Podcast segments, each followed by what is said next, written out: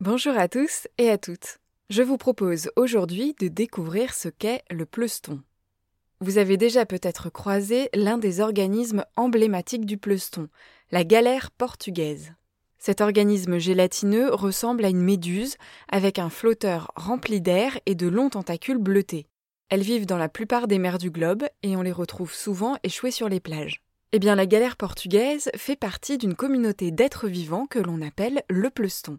Ils ont deux particularités. D'abord, ils vivent à l'interface entre l'eau et l'air, ensuite ils se laissent dériver par les courants. Leur nom vient d'ailleurs du grec pleust, qui signifie flotter, naviguer. Ils doivent donc s'adapter à la fois à l'air et à l'eau. Du coup, ces petites bêtes ont développé d'incroyables qualités. Elles ont toutes une couleur bleutée. Elle tire plutôt vers le violet chez les galères portugaises, elle est bleue soutenue chez les vélèles et les porpites, des organismes gélatineux qui ressemblent eux aussi à des méduses. Chez le dragon bleu, on est plutôt sur un mélange de bleu et de blanc.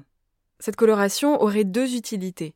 D'une part, protéger les êtres qui composent le pleuston des rayons ultraviolets. D'autre part, leur permettre d'échapper au regard des prédateurs, en particulier des oiseaux qui voudraient les manger.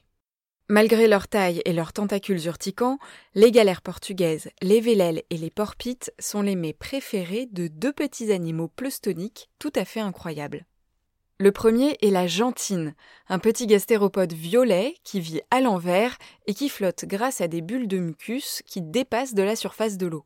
Non content de manger des tentacules urticantes, il sécrète un colorant bleu lorsqu'il est attaqué pour disparaître de la vue de ses prédateurs. Le second est le dragon bleu, une espèce de limace de mer, mais alors attention, rien à voir avec une limace terrestre. Ce petit animal bleu et blanc vit le ventre collé à la surface. Il a des dizaines d'excroissances qui ressemblent un peu à des doigts et qui lui donnent l'allure d'un petit dragon. On les appelle les cérates. Le dragon bleu a une technique unique pour se protéger. Il se nourrit des tentacules des gélatineux du pleuston et garde leurs cellules urticantes pour les réutiliser. Il les stocke dans ses cérates et c'est ainsi qu'il devient, à son tour, particulièrement urticant. Vous l'aurez compris, les animaux pleustoniques s'observent avant tout de loin, que ce soit lors d'une baignade ou pendant une promenade sur la plage.